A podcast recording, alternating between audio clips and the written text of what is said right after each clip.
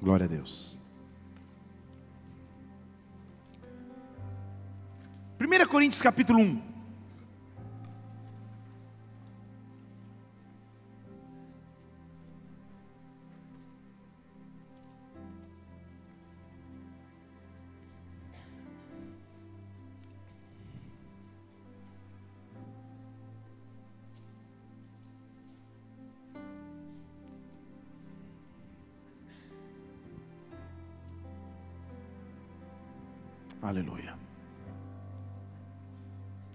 1 Coríntios capítulo 1, eu vou ler a partir do versículo 26. Que diz assim: Ora, vejam, irmãos, a vossa vocação é que não são muitos os sábios segundo a carne, nem muitos poderosos, nem muitos nobres que são chamados. Pelo contrário, Deus escolheu as coisas loucas do mundo para confundir os sábios. Deus escolheu as coisas fracas do mundo para confundir as fortes. Deus escolheu as coisas ignóbeis do mundo, as desprezadas, as que não são, para reduzir a nada aquelas que são, para que nenhum mortal se glorie na presença de Deus mas vós sois dele em Cristo Jesus, o qual para nós foi feito por Deus sabedoria e justiça e santificação e redenção, para que, como está escrito, aquele que se gloria, glorie-se no Senhor. Vamos orar, Pai, nós estamos em tua casa nessa noite. Não há nenhum outro privilégio maior senão de adorar o teu nome, de exaltar o teu nome, de te engrandecer todos os dias, pela tua bondade, pela tua grandeza em nossas vidas, Senhor. Mais uma vez nós nos chegamos diante de ti nós humilhamos debaixo da tua potente mão para que o Senhor fale conosco nessa noite.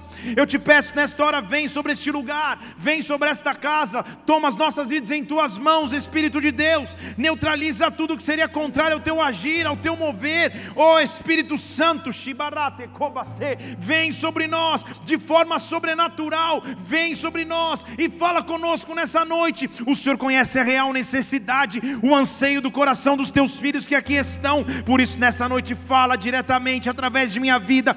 Use esse altar com glória, use esse altar para a honra do teu nome, Senhor. Eu quero gerar profeticamente o resultado dessa ministração. Levante uma de suas mãos, fala ao Espírito dos teus filhos que hajam sinais, prodígios, maravilhas, transformação de vida, que a tua glória venha à terra, que o teu reino se estabeleça neste lugar, rebabacês, na terra como no céu, é o que eu te peço, em o nome do Senhor Jesus Cristo. Amém e amém. Dê um glória a Deus e aplauda o Senhor. Aleluia.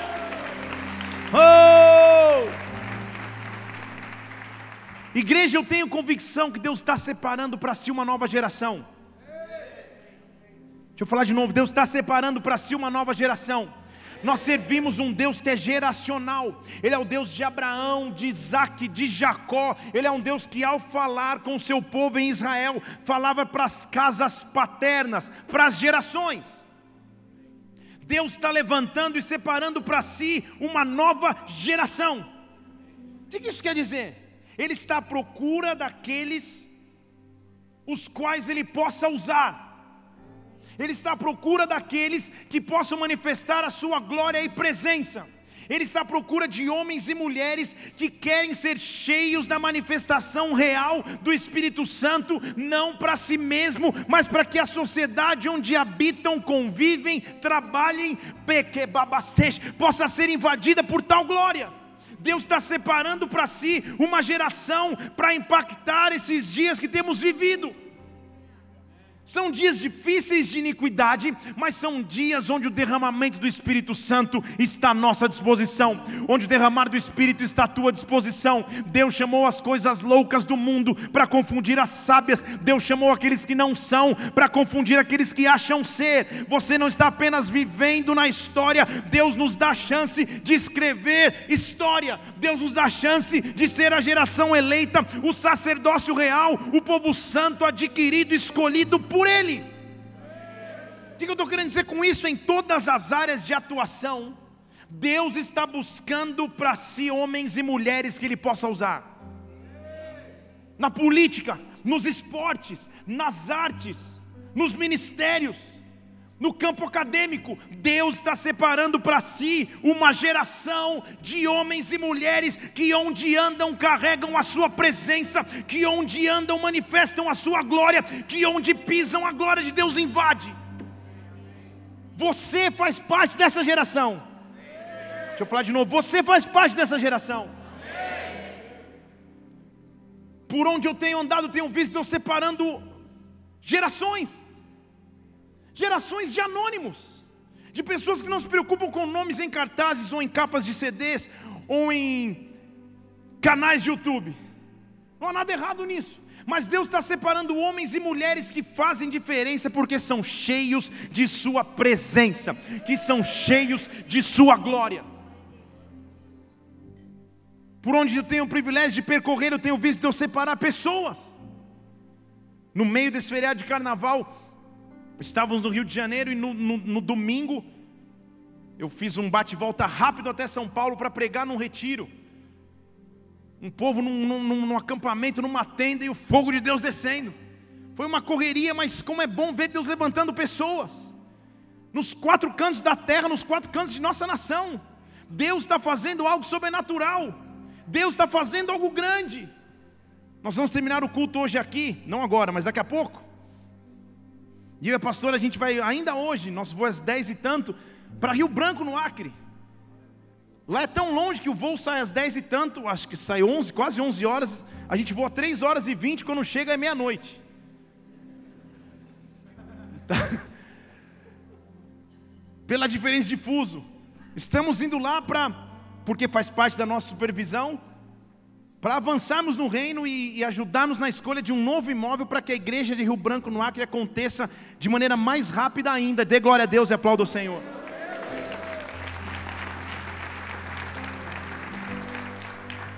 Já combinei com a pastora aqui, se o culto tomar uma dimensão, o Espírito Santo invadir, ela vai ligar para o aeroporto, vai dar tudo certo. Vai dar tempo. O fato é que Deus está separando para si uma geração Deus está separando para si homens e mulheres que querem fazer parte do mover dos últimos dias na terra. Deus te chamou para isso, para que você carregue a sua presença, para que você manifeste a sua glória, para que onde você ande, o nome de Cristo seja conhecido.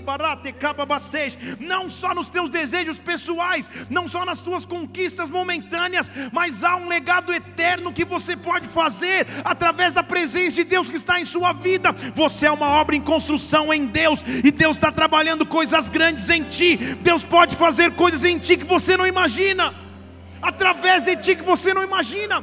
Filipenses capítulo 1, versículo 6. Diz que o Deus que começou a obra, ele vai aperfeiçoá-la até o dia de Cristo. Põe lá Filipenses 1, 6. O Deus que começou a boa obra vai aperfeiçoar até o dia de Cristo Jesus. Fale comigo, aperfeiçoar. O aperfeiçoar, no grego, é a palavra semelhante àquele que molda um vaso, que constrói algo. Então é como se na tua história de vida, em algumas áreas, tivesse uma plaquinha dizendo assim: em construção. Deixa eu falar de novo: em construção. O Deus que começou, Ele está aperfeiçoando a obra até o dia de Cristo Jesus. Eu quero que você pense comigo numa cena, talvez uma das mais marcantes do Novo Testamento, que ocorre logo depois que o Espírito Santo se derrama como nunca havia se derramado na história da humanidade. Eu estou falando do momento do Pentecostes, da festa de Pentecostes, e o derramar do Espírito invade o cenáculo, toma conta dos discípulos, cada um sai falando um idioma. Era algo marcante, sobrenatural. Foi tão marcante que em Atos capítulo 2, versículo 12, abra lá comigo.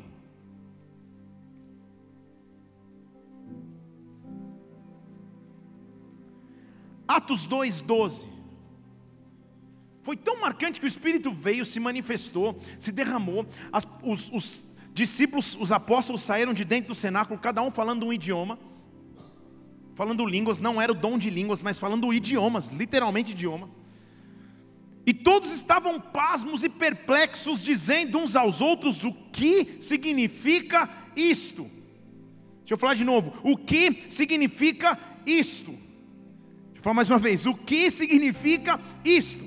Deus, nesta geração, ao se derramar, há um clamor, há uma pergunta que fica no coração de todos: o que significa isto? O que quer dizer isto? E o que Deus precisa e Ele vai levantar é uma geração de pessoas que explicam o mover de Deus na terra.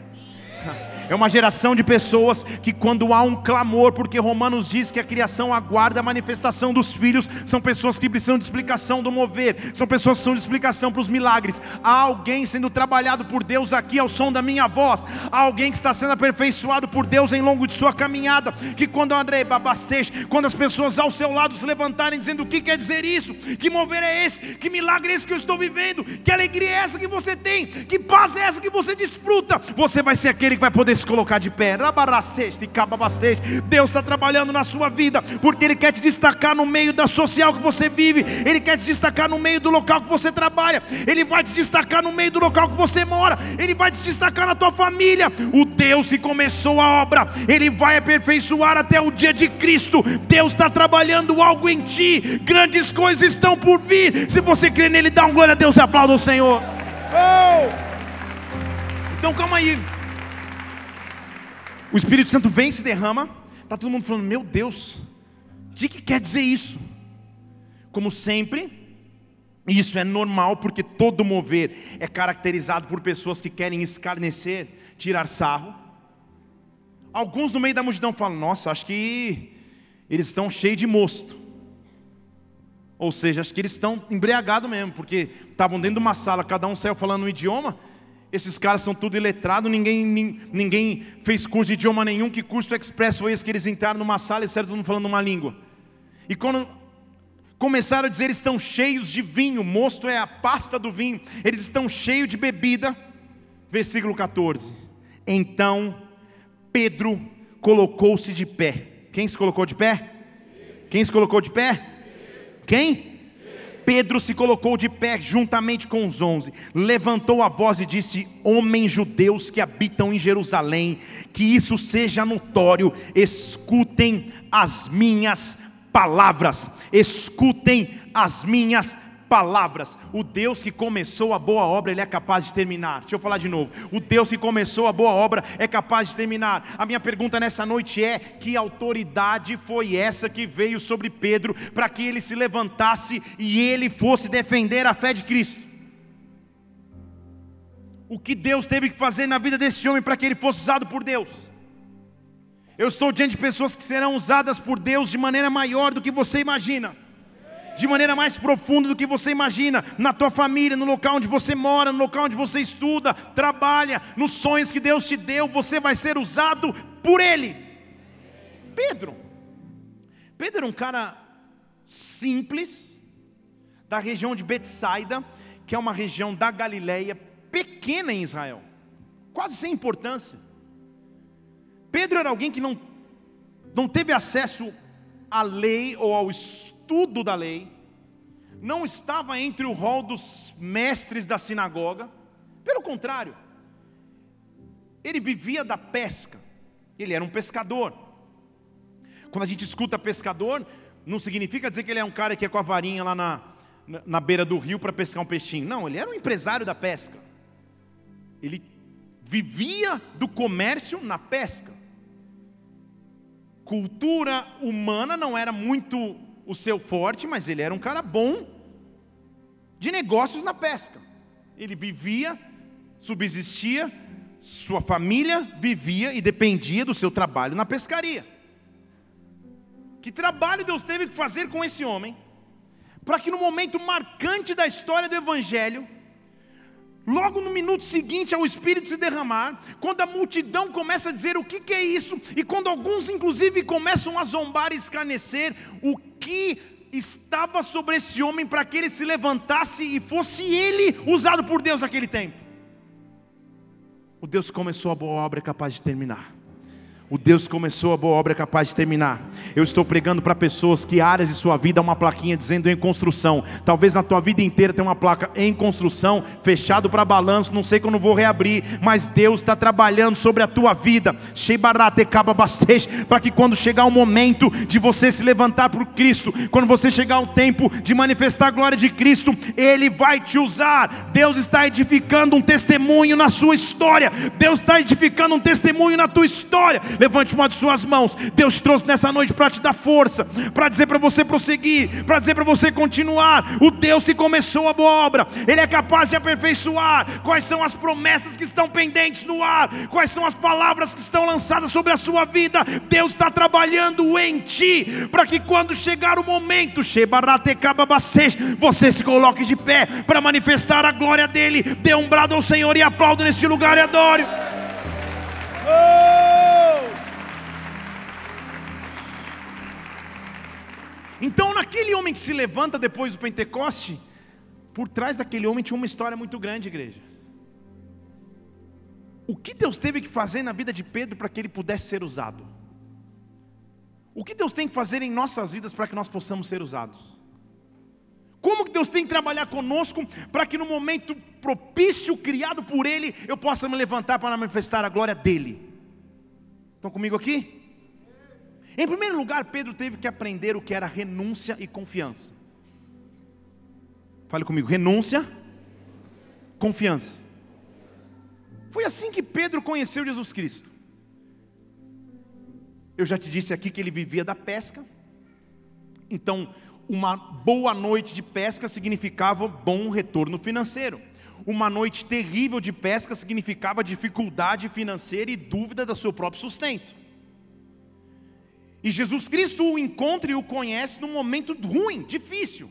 Ele havia tentado pescar, mas não tinha nada de pesca. Abra comigo em Lucas capítulo 5. Renúncia e confiança são o primeiro passo para que eu possa ser usado por Deus. Vai só marcando e anotando. Renúncia e confiança são os primeiros passos para que eu possa ser usado por Deus. Lucas capítulo 5, versículo 1 diz que houve uma certa vez que a multidão apertava Jesus para ouvir a palavra de Deus. Isso era típico na vida de Jesus Cristo. E ele estava perto de um lago chamado Lago de Genezaré, que é o mar da Galiléia, a mesma coisa. E no meio da multidão ele olha e vê dois barcos junto à praia do lago. Presta atenção comigo. E os pescadores haviam descido deles e estavam lavando as redes.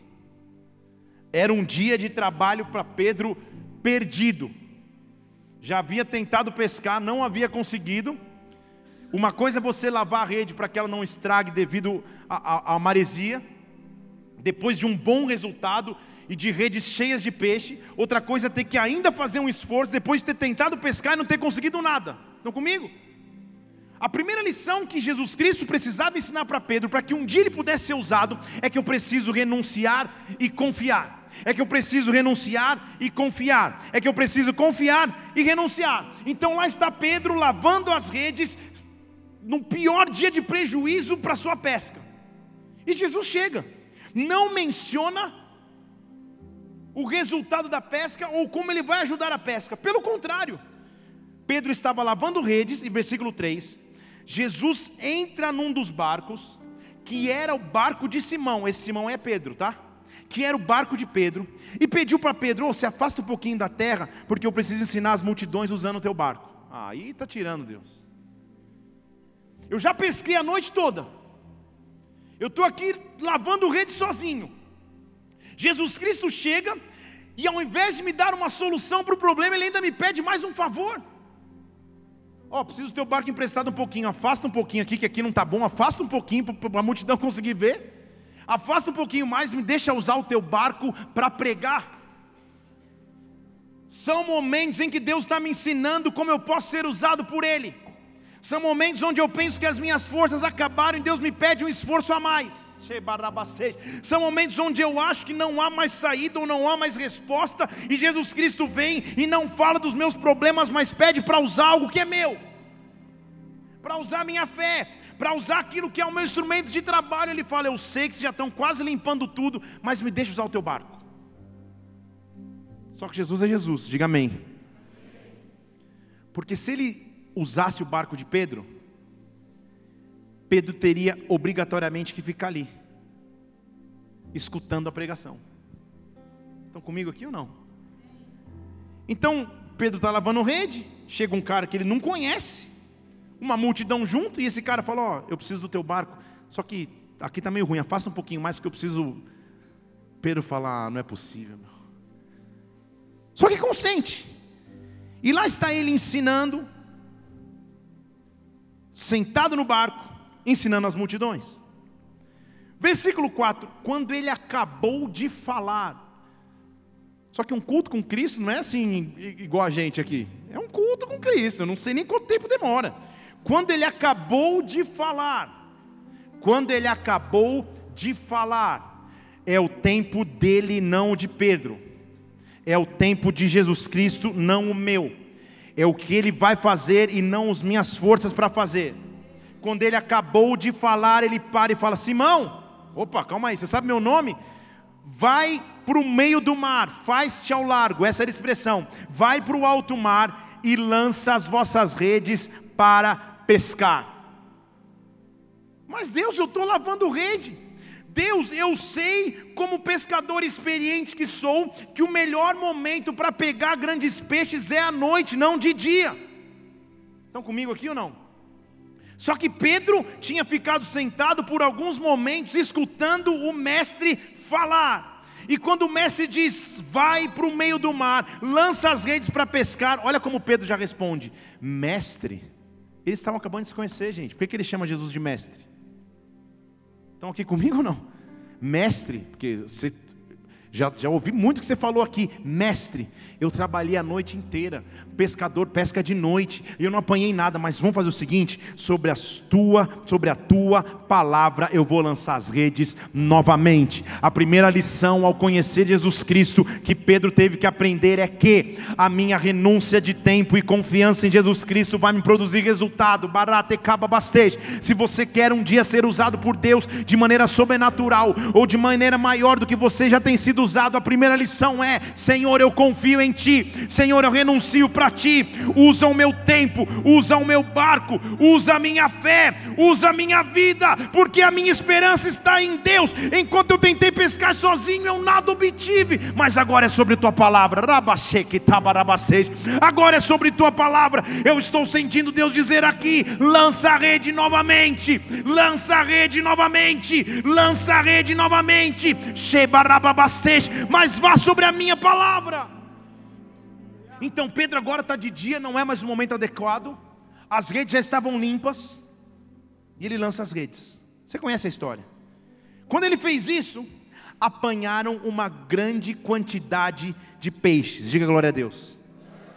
De modo que as redes se rompiam. Acenaram então e os companheiros que estavam no outro barco vieram para ajudar. Eles vieram, cheiram dois barcos de tal maneira que o barco quase caía.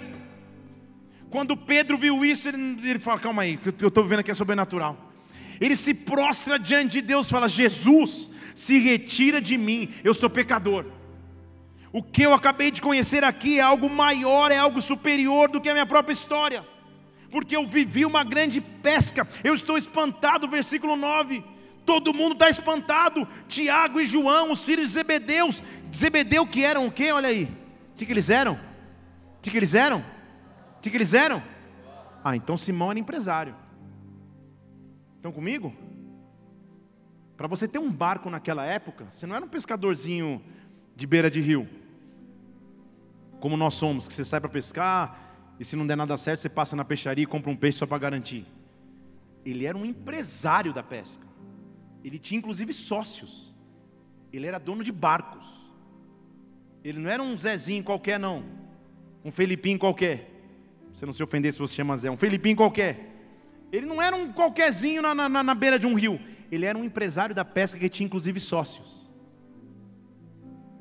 É importante que nós entendamos isso porque ele tinha que renunciar.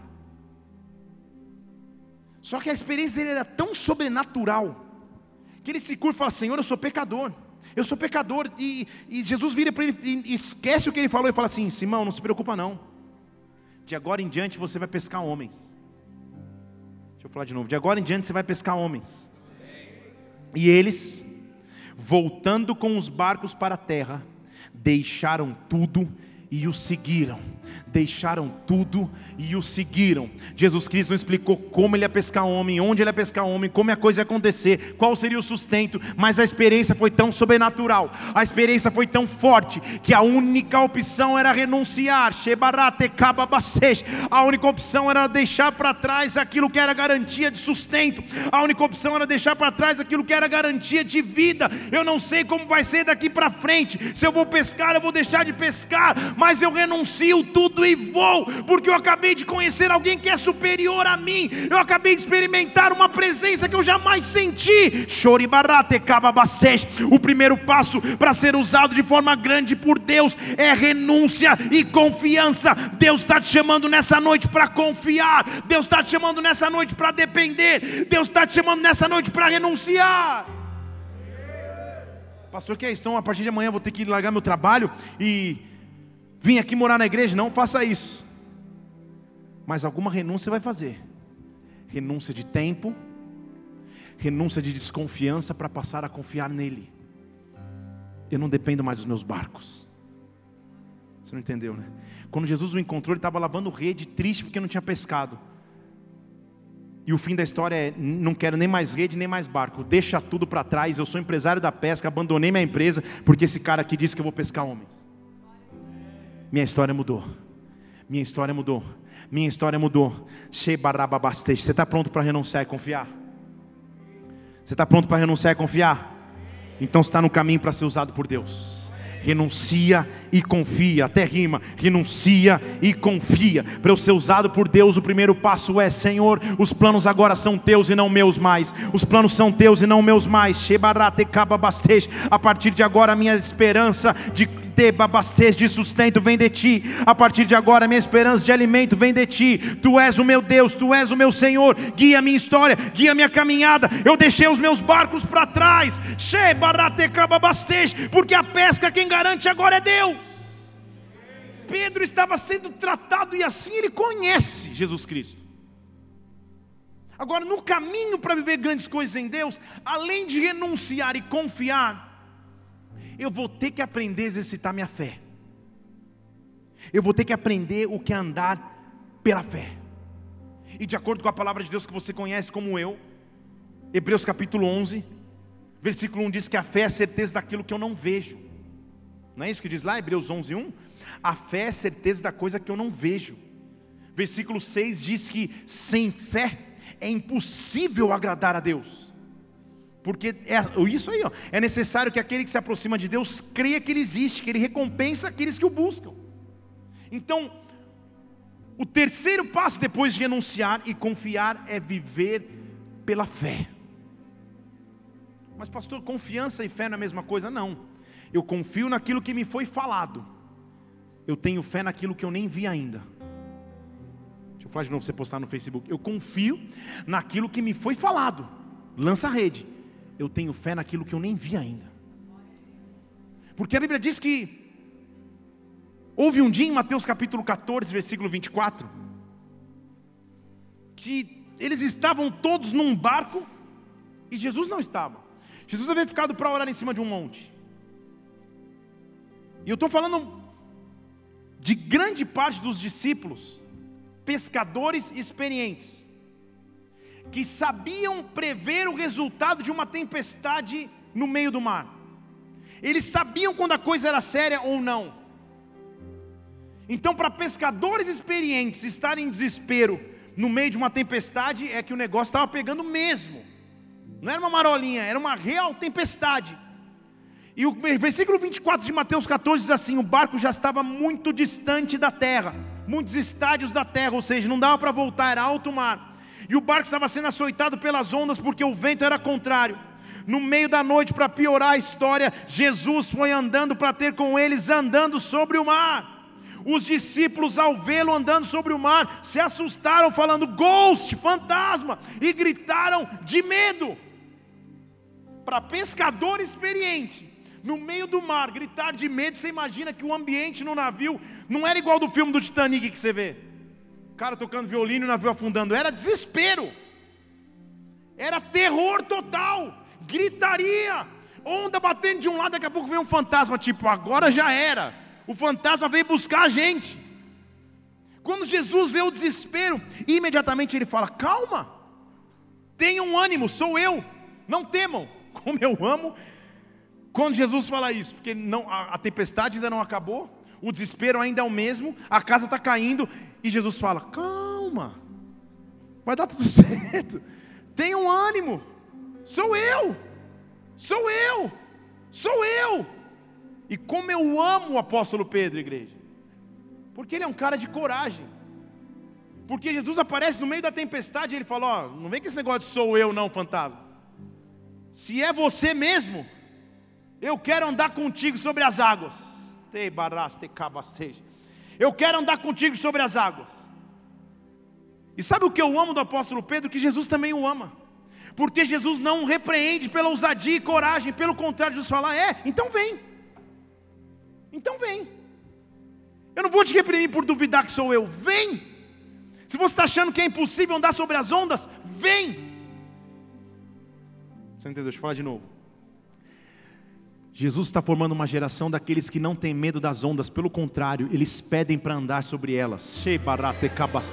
Para aqueles que não têm medo da guerra, mas pedem para atravessar no meio do batalhão. Para aqueles que não têm medo das afrontas, mas pedem para enfrentar o inimigo que te persegue. Deus está chamando homens e mulheres como Pedro, que foram chamados para viver pela fé, que foram chamados para viver pela fé, porque confiam, porque conhecem, porque já renunciaram suas próprias vidas. Pedro fala: fantasma, eu não sei quem você é, mas se você é quem diz ser, eu quero andar sobre as águas contigo. E a resposta dele é: vem, vem, vem, vem experimentar meu poder, vem experimentar o meu agir, vem. Oh! Nesta hora não havia mais medo, nesta hora não havia mais gritaria, nessa hora já não havia mais desespero no navio suficiente para impedir Pedro de agir. Porque o que eu amo dessa passagem é que Jesus fala, vem. Ele não fala, puxo, vem. Eu estou aqui no meio das ondas. Eu me garanto aqui, eu sou o fantasma. Vem. Você não pediu para vir? Vem. E a Bíblia diz que ele desceu do barco e andou sobre as águas, indo ao encontro de Jesus. E a gente lê isso e fala: Meu Deus do céu. Será que você entende a profundidade disso? É um pescador experiente no meio da noite, com as ondas açoitando o navio, o navio uma gritaria, e o fantasma fala: Vem. E ele vai. A maior loucura é que ele vai. E pisa e começa a andar sobre as águas, e a Bíblia diz que quando ele começou, sentiu o vento. Ele falou: Meu Deus, o que, que eu fiz? Teve medo e começou a afundar e clamou: Senhor, me salva, me salva, me salva, me salva. Agora você acha que o Cristo que pediu para que ele viesse ia abandoná-lo nesta hora?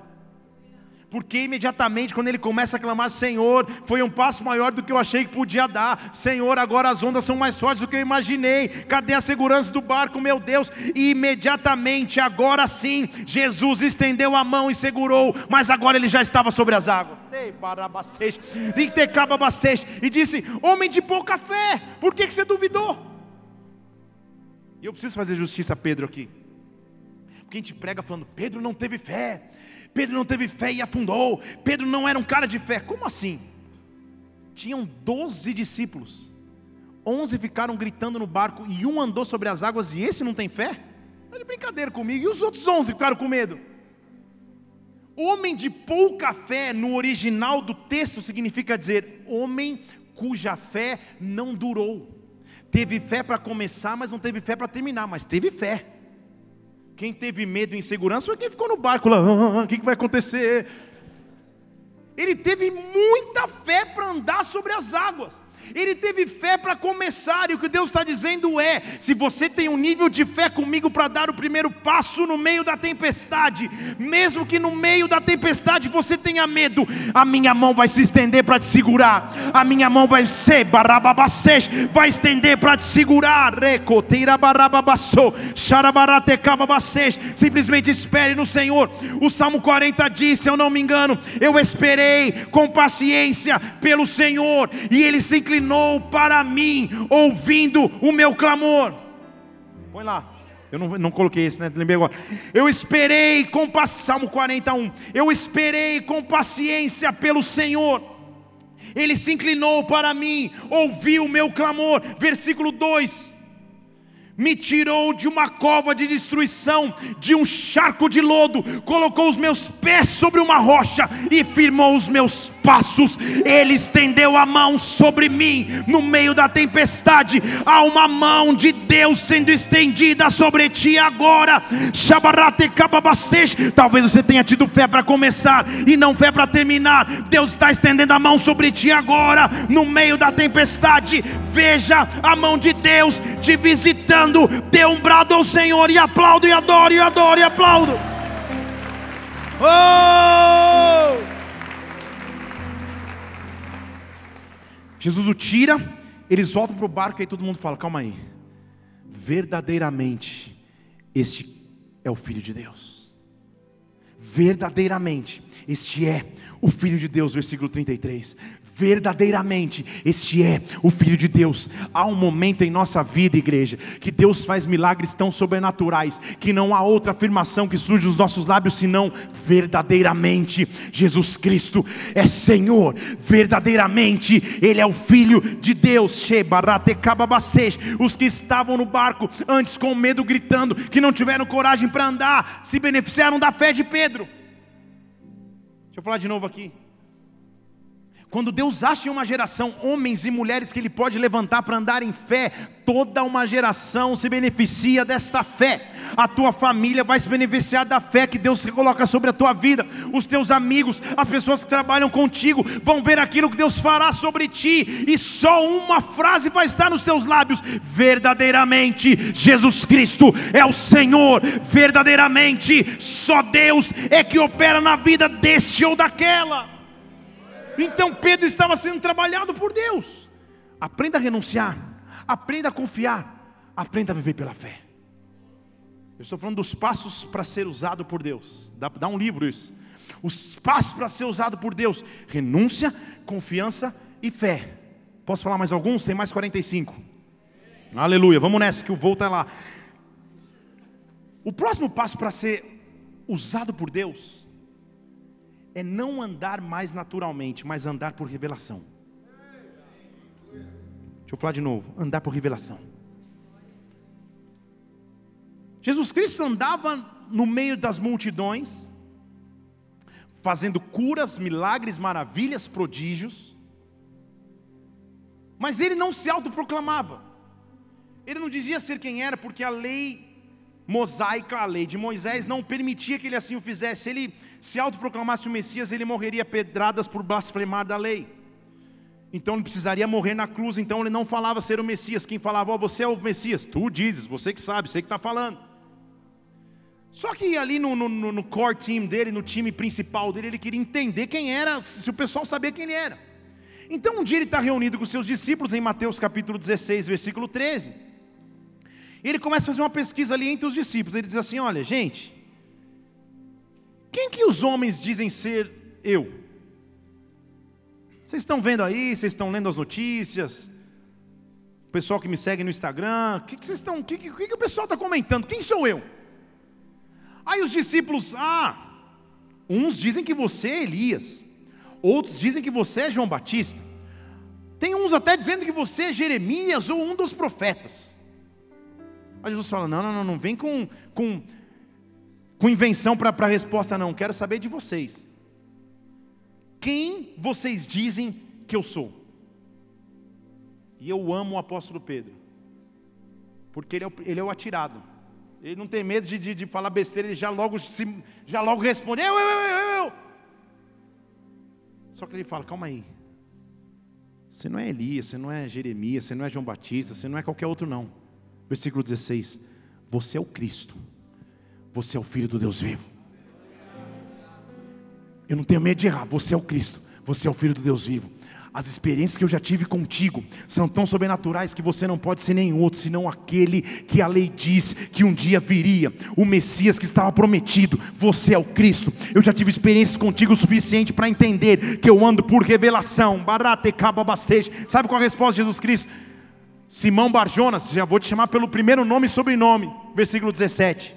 Não foi a carne e sangue que te revelou isso, não mas foi o meu Pai que estás no céu. Você aprendeu a andar por revelação, você aprendeu a andar por revelação Pedro, você está subindo de nível comigo, você está aprendendo a andar sobrenaturalmente e não mais naturalmente. Eu estou revelando-me a ti, Barabebacês, faz parte do caminho de ser usado por Deus, entrar em outra sintonia com o Pai. Deus está mudando a tua zona de Wi-Fi, você vai começar a ouvir, sei, aquilo que é produzido nos céus. Deus vai começar a te dar revelações, Deus vai começar a te dar sonhos, Deus vai começar a te dar visões.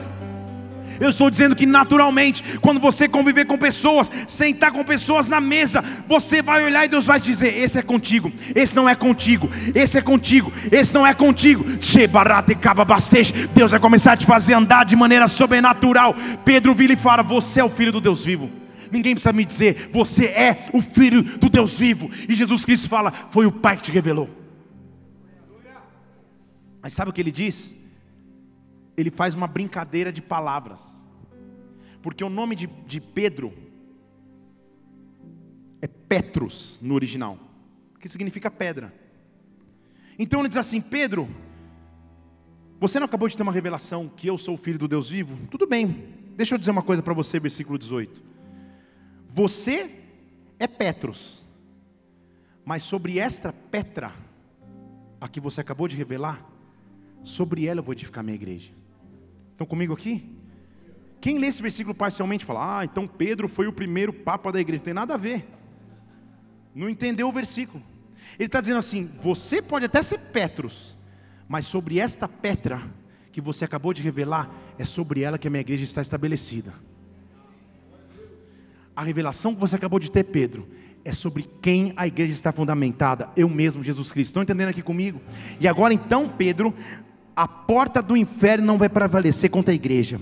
Eu coloco nas tuas mãos a chave do reino dos céus, porque você anda por revelação. Tudo que você ligar na terra vai ser ligado nos céus, tudo que você desligar na terra será desligado nos céus. Eu estou no caminho para ser usado por Deus. Eu já renunciei, eu já confiei, eu já tive fé. Agora chegou o tempo de revelação.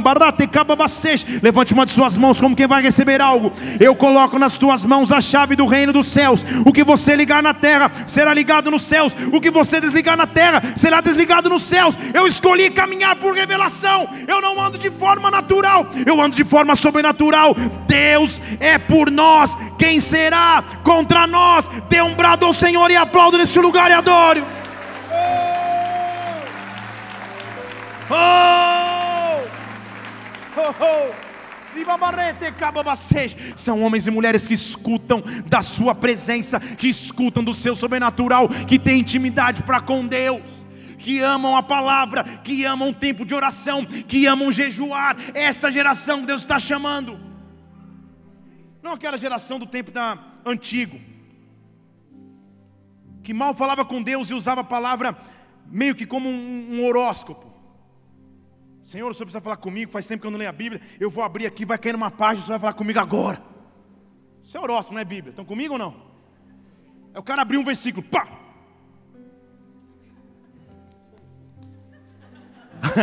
Aí põe o dedinho. Aí estava lá, arrependei-vos, raça de ver o Senhor. Não, Deus, pô. Não é assim que se lê a Bíblia. Estão comigo ou não?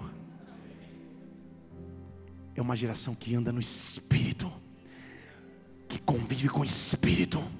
Que anda em revelação discernimento do Espírito, é alguém que se move profeticamente por palavras de conhecimento, por palavras de sabedoria. É isso que Deus estava fazendo com Pedro. Pedro quer ser usado por mim. Você já renunciou, você já confiou, você já andou pelas águas pela fé. Agora é tempo de andar por revelação, agora é tempo de andar de maneira sobrenatural. E se você andar por revelação, as portas do inferno não prevalecem sobre ti, porque você está fundamentado sobre a rocha, sobre a pedra que os edificadores rejeitaram, que se tornou a pedra principal de nossas vidas. Pedro, há uma chave sobre as tuas mãos. Oh, Agora, no caminho para ser usado por Deus, eu não posso ter medo de ser corrigido. Só um disse amém, aleluia. Líder da intercessão, major da aeronáutica, sabe o que é correção? Eu vou ser corrigido algumas vezes. No caminho para ser usado por Deus, eu tenho que aprender o que é correção. Há pessoas que não sabem ser corrigidas, seja pelo próprio Deus, seja por um superior, por um líder espiritual, não sabem o que é correção. Andam de forma independente, achando que podem decidir por si mesmos. Se tem alguém na Bíblia que foi corrigido por Jesus Cristo, esse cara é Pedro. Porque como ele teve que ser corrigido diversas vezes, igreja no caminho para ser usado por Deus, eu vou ser corrigido, porque isso significa amadurecer. Em João 18, depois de haver caminhado muito tempo com, com Jesus, Pedro é chamado para um momento bem íntimo, porque ele fazia parte do, dos três que andavam próximos de Jesus Cristo, Pedro, Tiago e João, andavam colados com ele, e Jesus vai orar, e depois de orar, ele volta desse período de oração, e quando ele volta, já vem a comitiva para levar Jesus preso. E lá em João 18, 4, quando Jesus chega e a comitiva está para levá-lo, ele fala assim: Ei, vocês estão procurando quem? Jesus Cristo fala. E os soldados falam: Jesus, o Nazareno. E Jesus, como não, não fugia, como não pipocava, fala: Sou eu, sou eu. E Judas, que o traía, também estava junto. Só pela força do eu sou, do sou eu, quando ele fala sou eu, aqueles que vieram para prendê-lo recuaram e caíram por terra. Porque Deus é top, né? Então, ele volta a perguntar: vocês estão procurando quem mesmo? Quem vocês estão procurando? É Jesus? Eu já disse, sou eu. Se vocês buscam a mim, deixe todo mundo embora, porque a palavra tem que se cumprir, eu não vou perder nenhum daqueles que ele me deu. Quem teria coragem de atrapalhar um momento como esse, de poder sobrenatural? De Jesus Cristo dizendo: Sou eu e os caras caindo no chão. Quem? Quem? No meio da confusão e do tumulto, Pedro acha uma espada e vem correndo. Ah! Tipo, Pedro, o que, aconteceu? Só que Pedro era pescador, ele não era guerreiro. O correto do guerreiro é você pegar uma espada e dar no meio da testa. E ele era tão bom de espada que ele acerta a orelha. Tipo, nem isso ele consegue. Então comigo ele chega e ah, pá, bate na orelha do cara. Meu Deus, Pedro, que vergonha é essa? Se era para matar, mata direito, ainda corta a orelha do cara. E cortando a orelha, Jesus fala: Pedro, mete a espada de novo na banhinha. Que vergonha é essa que está me fazendo passar? Será que eu vou, vou fugir do cálice que Deus está me dando? Que vergonha pública, igreja. Pedro teve que aprender a ser corrigido passou um mico de tentar matar um cara e acertar, o máximo que ele fez foi cortar a orelha. Mateus 17, outro momento maravilhoso e lindo. Jesus Cristo sobe com Pedro, Tiago e João novamente num monte, e a glória de Deus se manifesta de maneira tão sobrenatural, que a face de Cristo começa a brilhar, o versículo 2 diz isso. O rosto dele fica resplandecente como o sol e aparece, versículo 3, Moisés e Elias conversando com Jesus. Quem em sã consciência vai interromper um momento como esse? Que Jesus brilhando o rosto como o sol, Moisés e Elias, tipo, é só a diretoria, só os VIP. E Pedro fala: Ô oh, gente, já que estamos aqui, deixa eu construir três cabanas para que a gente possa morar junto aqui. Que momento quem vai interromper esse diálogo? Para pensar comigo. Foi tão pertinente o que ele falou que ninguém nem respondeu nada, sabe? Tipo, o rosto de Cristo brilhando, Moisés e Elias presente, Pedro fala: Senhor, como é bom estarmos aqui. Deixa eu construir três cabanas, uma para você, outra para Moisés, outra para Elias. Deus falou: Pedro, não vou te deixar passar vergonha, porque enquanto ele ainda estava falando, versículo 5, Deus o interrompe. Uma nuvem luminosa cobre e uma voz interrompe Pedro e fala: Este aqui é o meu filho, nele eu tenho prazer. Tipo, Pedro, menos, agora você está viajando, menos. Vergonha pública, precisava de correção. Eu já vi muita gente ser corrigida na Bíblia, mas ser corrigido como Pedro foi, ninguém foi. Porque no segundo seguinte, que ele fala, você é o Cristo, você é o Filho do Deus vivo, Jesus começa em Mateus 16, 21, falando, gente, eu preciso padecer, eu vou sofrer, eu vou para a cruz, eu vou morrer.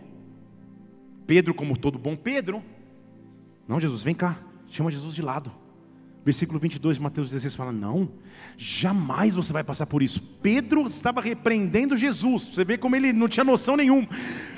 Jesus, não, de modo nenhum isso vai te acontecer. Agora pensa numa correção dada por Jesus Cristo. Você acha que ele te corrige às vezes? Olha como Jesus fala com Pedro: Sai para trás de mim, Satanás. E você pensando na tua sogra: Sai para trás de mim, Satanás, você é um escândalo para mim. Você está pensando nas coisas que não são de Deus, mas nas dos homens. Quanta gente abandona a fé por correção muito menor do que essa. Você não vê Pedro virando e falando, agora ele me feriu, agora ele me magoou, hashtag chateado, estou de mal. Não! Pedro continuou dando as suas cabeçadas, oferecendo tenda no meio da, da glória de Deus, porque ele estava amadurecendo no caminho para ser usado por Deus. Há pessoas que não aguentam uma correção, não aguentam uma chamada de atenção de ninguém, e se rebelam e voltam atrás, e esquecem que estão no, no caminho para ser usado por Deus. Deus está escrevendo história através de ti, e a correção faz parte do processo. Ninguém ouviu tamanha correção como Pedro. Pô, de Satanás agora, agora pegou forte. Pedro, imagina.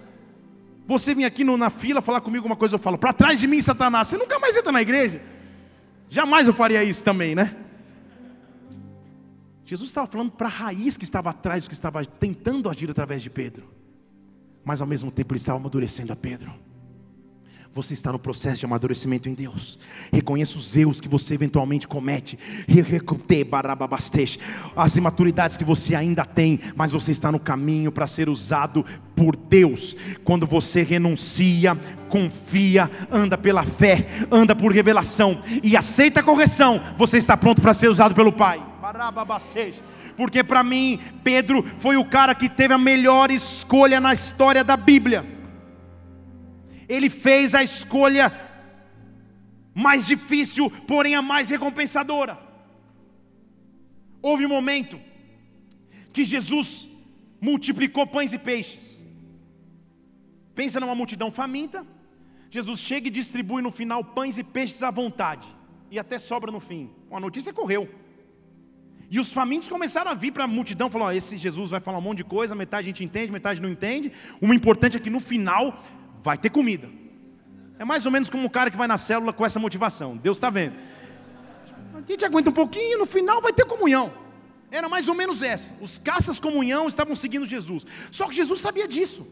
E em João capítulo 6, versículo 25, a multidão chega e fala: Mestre, quando você chegou aqui? Ó, oh, amado mestre. E Jesus, tipo, não alisava. Ele já fala no versículo 26, ei, vocês estão procurando não porque vocês viram sinais, mas porque vocês comeram pão e ficaram saciados. Eu sei a motivação de vocês. Vocês estão atrás de mim não porque vocês querem sinais, vocês querem pão mesmo. Trabalhem não pela comida que perece, mas trabalhem pela comida que permanece, para a vida eterna, que o Filho do Homem vos dará, pois neste Deus o Pai imprimiu o seu selo. Trabalhem por uma coisa mais profunda. E a multidão, olha o versículo 30 como a multidão é. Ah, mas que sinal você faz para que nós possamos ver e crer? O que, que você vai fazer? Fica a dica, eles falam. Nossos pais comeram maná no deserto. E está escrito: do céu lhes deu pão para comer. Põe lá o versículo 31. Do céu lhe deu pão para comer. Então, o versículo 30, a multidão fala: Mas que sinal você faz para provar que você é você mesmo? Eu vou te, vou te dar uma dica. Lembra que no passado tinha maná? Pão, lembra do pão que você acabou de multiplicar? É impossível manipular Jesus Cristo para os milagres que a gente quer que Ele faça na hora que Ele faça. Porque Jesus, quando vê a motivação, aí ele endurece o discurso. Ele fala: ah, É pão que vocês querem? Deixa eu mostrar para vocês o versículo 53. É isso? Vocês querem? É pão? Se vocês não comerem a carne do filho do homem, versículo 53, e não beberem o seu sangue, vocês não vão ter vida. Quem come a minha carne e bebe do meu sangue, eu vou ressuscitá-lo no último dia. A minha carne verdadeiramente é comida, o meu sangue verdadeiramente é bebida. Quem come a minha carne, bebe meu sangue, permanece em mim e eu nele. Você está falando amém, mas a multidão ficou em pânico. Tipo, como aí? O que, que, é isso agora? Está tá promovendo uma sessão de canibalismo? Comer carne beber sangue? Eu pensei que ele ia multiplicar pão e peixe. Estava muito mais fácil quando eu só queria aquilo que ele produz, que iria, iria produzir com as mãos para mim. Eu não quero relacionamento com Ele. Eu não quero comer carne, não quero beber sangue. Eu quero o que Ele pode fazer. Deixa eu falar de novo aqui. Eu quero o que Ele pode produzir, eu não quero ter relacionamento para com Ele. Jesus estava mudando, não. Se você quer relacionamento comigo, beba da minha carne. Beba da minha carne, não, beba do meu sangue, coma da minha carne. Sabe qual foi a reação, igreja? Versículo 60. Muitos dos seus discípulos, dos caras que andavam com ele, falaram: não, não, não, esse discurso é duro. Agora ninguém pode ouvir. Tipo, agora não dá mais. E por causa disso, versículo 66, muitos dos seus discípulos voltaram para trás e não caminhavam mais com ele. Porque agora ele não fazia mais na hora que o povo queria. Ele estava exigindo um novo nível de compromisso. Estão comigo? Quem aqui está no caminho para ser usado por Deus? Quem aqui está no caminho para ser usado por Deus? Ah, então eu tenho que aprender que não é na hora que eu quero que multiplica pão e peixe, mas eu preciso comer da sua carne e beber do seu sangue. E os discípulos começaram todo mundo embora. Ah, não, isso aqui já agora ficou duro demais, ficou difícil demais. Vamos embora, vamos embora, vamos embora. Agora apertou o cinto, vamos embora. Só que Jesus vira para os doze. Ó, vocês caminham comigo, hein? Vocês já viram quem eu sou. E vocês? Estou dando a chance, é agora. Versículo 67. Pede para sair. É isso que ele falou em português moderno. Vocês também querem ir embora? Vocês dos doze querem ir embora? Sabe o que Pedro fala, igreja? Versículo 68. Senhor, antes de qualquer outro responder, porque ele era Pedro, para onde nós iremos? Se só o Senhor tem palavras de vida eterna, barate Para onde nós iremos? Se só o Senhor tem palavras de vida eterna, eu não sei se vai ter pão, eu não sei se vai ter peixe, eu não sei se vai ter resposta, mas para onde eu irei? Para onde eu irei? Se só o Senhor tem palavras de vida, a minha vida pertence a Ti, eu não dependo mais dos peixes e dos pães naturais, para onde eu vou? Se só o Senhor tiver palavras de vida para mim, se minha conta estiver cheia de dinheiro, eu permaneço, se minha conta estiver vazia, eu permaneço também, se eu tiver um cesto cheio de peixes, eu eu permaneço. Se não tiver peixe nenhum, eu permaneço. Para onde eu irei? Se só o Senhor tem palavras de vida, dê um brado ao Senhor e adore-o. Oh! Oh! Ele está me formando como formou a Pedro. Ele está me separando como separou a Pedro. Para onde eu vou, Pai? E por causa disso, Deus tinha com ele aliança. E sabe o que Deus disse? Se você não me abandonou, eu nunca vou te abandonar. E eu quero terminar aqui. Se você não me abandonou, eu jamais vou te abandonar. Porque houve um momento que Pedro falhou a igreja. Houve um momento que ele tropeçou. Houve um momento que ele negou Jesus Cristo. Você sabe a história. E a tradição diz que o Evangelho de Marcos foi escrito por João Marcos mas foi ditado por Pedro, porque Marcos não viveu aqueles momentos. Pedro era tão letrado que ele não tinha cultura para escrever um evangelho. Então ele foi ditado por Pedro. Então o que se lê em Marcos são os relatos de Pedro escritos por Marcos. Estão comigo? E olha como Pedro relata o momento da ressurreição de Jesus Cristo. Pedro havia negado, havia errado, mas Pedro tinha com ele uma aliança. Então, depois da renúncia, da confiança, da fé, depois da aliança que eu tenho com Ele, Ele nunca vai me abandonar. Ele nunca vai me abandonar. Apesar dos meus erros, Ele nunca vai me abandonar. Ele nunca vai te abandonar. Porque agora Pedro está escrevendo o que aconteceu quando Jesus ressuscitou. Olha só, Marcos 16, versículo 6, eu vou terminar aqui. Ele, porém, lhes disse, o anjo: Não fiquem com medo, vocês estão aqui buscando Jesus, o Nazareno. Ele foi crucificado, mas ele ressuscitou, não está mais aqui. Olha o lugar que, os, que o puseram. Você conhece o texto? Jesus ressuscitou, mas presta atenção, é o único evangelho que relata com detalhe esta próxima frase: Vão e avisem aos discípulos e a Pedro, que ele vai adiante de vós. Estão comigo aqui? Vão e avisem aos discípulos, mas avisem a Pedro que ele já ressuscitou. O que, que isso quer dizer? Pedro, porque estava na culpa do erro, não estava mais junto dos discípulos. Ele teve que ser avisado individualmente que Jesus Cristo ainda o amava, que Jesus Cristo tinha ressuscitado. Ele está dizendo: vá, avisa os discípulos, mas não esquece Pedro. Vai avisar Pedro individualmente que teve um dia que ele não me abandonou, então eu nunca vou abandoná-lo. Deus está te oferecendo perdão nessa noite. O caminho para ser usado por Deus é receber dele perdão, é receber dele perdão perdão, se prepare para ser usado, se prepare para ser usado, se prepare para ser usado. Barababastej, dê um brado ao Senhor e aplaudo neste lugar e adoro. Oh! Oh! Então, igreja, quando o Espírito se derrama em Atos 2, e o povo começa a dizer: o que, que esse povo está bebendo vinho, está doido? E Pedro se levanta para defender a fé de Cristo. Não era qualquer pessoa que estava se levantando ali. Quem estava se levantando ali era alguém que tinha uma história com Ele. Era alguém que tinha uma história com Ele. Eu estou dizendo isso aqui porque Deus vai levantar muitas pessoas nessa próxima fase. E quando você for levantado por Deus, na área em que você foi chamado por Ele, te barate atrás de você vai ter uma história. Atrás de você vai ter um testemunho. Atrás de você vai ter que barababassos, vai ter uma história edificada pelo próprio Deus, pelo próprio Deus, pelo próprio Deus, pelo próprio Deus. Oh! Agora deixa eu contar um detalhe aqui. Quantas vezes Pedro negou Jesus Cristo? Quantas vezes? Quantas vezes? Versículo 41 de Atos 2 diz que quando Pedro se levanta para pregar, muitos foram batizados e receberam a sua palavra. E naquele dia se agregaram quase três mil almas. Sabe o que Deus estava dizendo, Pedro? Para cada negativa tua, eu vou recompensar em mil. Para cada dia que você me negou, mil vão se salvar. Só para te mostrar que eu não sou um Deus que guarda o rancor, mas eu sou um Deus perdoador. Para cada erro e falha tua, eu ainda tenho sinais e prodígios para fazer através de sua vida.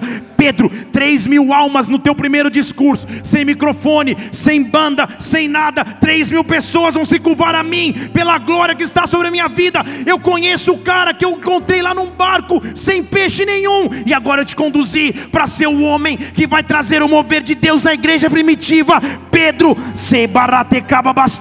algo maior sobre ti, Pedro. Oh. Talvez, igreja, é por isso que Pedro, logo no capítulo seguinte, ao chegar em Jerusalém, perto da hora nona, três horas da tarde, calor do sol, ele encontra um coxo de nascença, Atos 3, versículo 2, na porta do templo pedindo dinheiro, pedindo ouro e prata.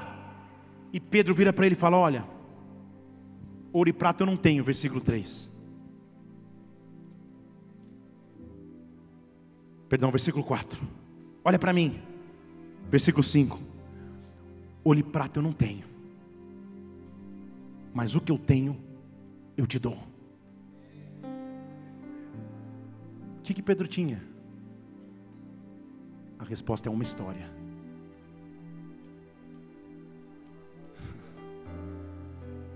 O que eu tenho, eu te dou.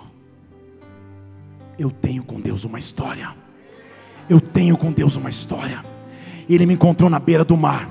Eu tenho com Ele momentos de renúncia. Eu tenho com Ele momentos de confiança. Eu tenho com Ele momentos de que babastez, de fé.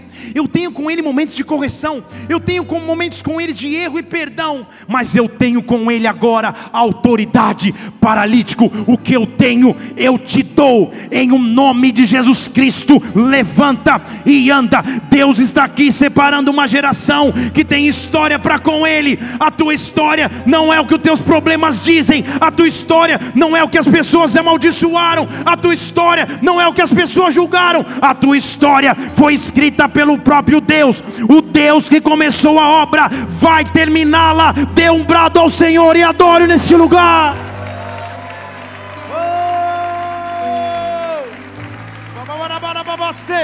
Feche seus olhos aqui nessa casa. Feche seus olhos aqui nessa casa. Houve um momento que Pedro falou: Senhor, para onde eu vou? Para onde eu vou, Pai? Se só o Senhor tem palavras de vida, para onde eu vou? Se só o Senhor tem solução para minha história, para onde eu vou, Pai? Que xarabarate cotira. Oh!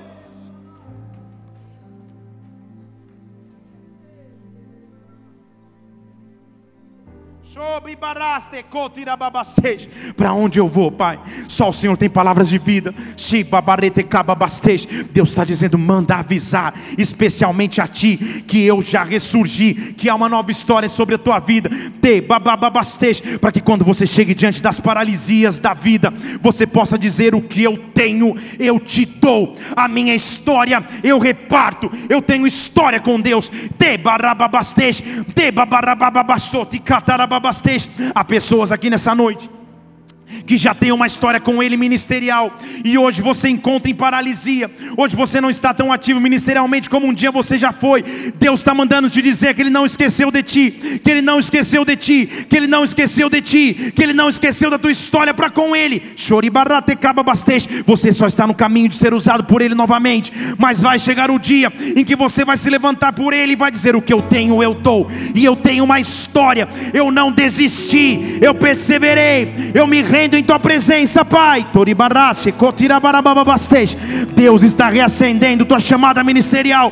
Deus está reacendendo tua chamada nas artes, na política, no esporte, no mundo empresarial, no mundo acadêmico. Deus está aqui trabalhando em tua vida. Se você é essa pessoa, fique em pé no seu lugar. Levante suas duas mãos e adore, e adore, e adore, e adore, e adore.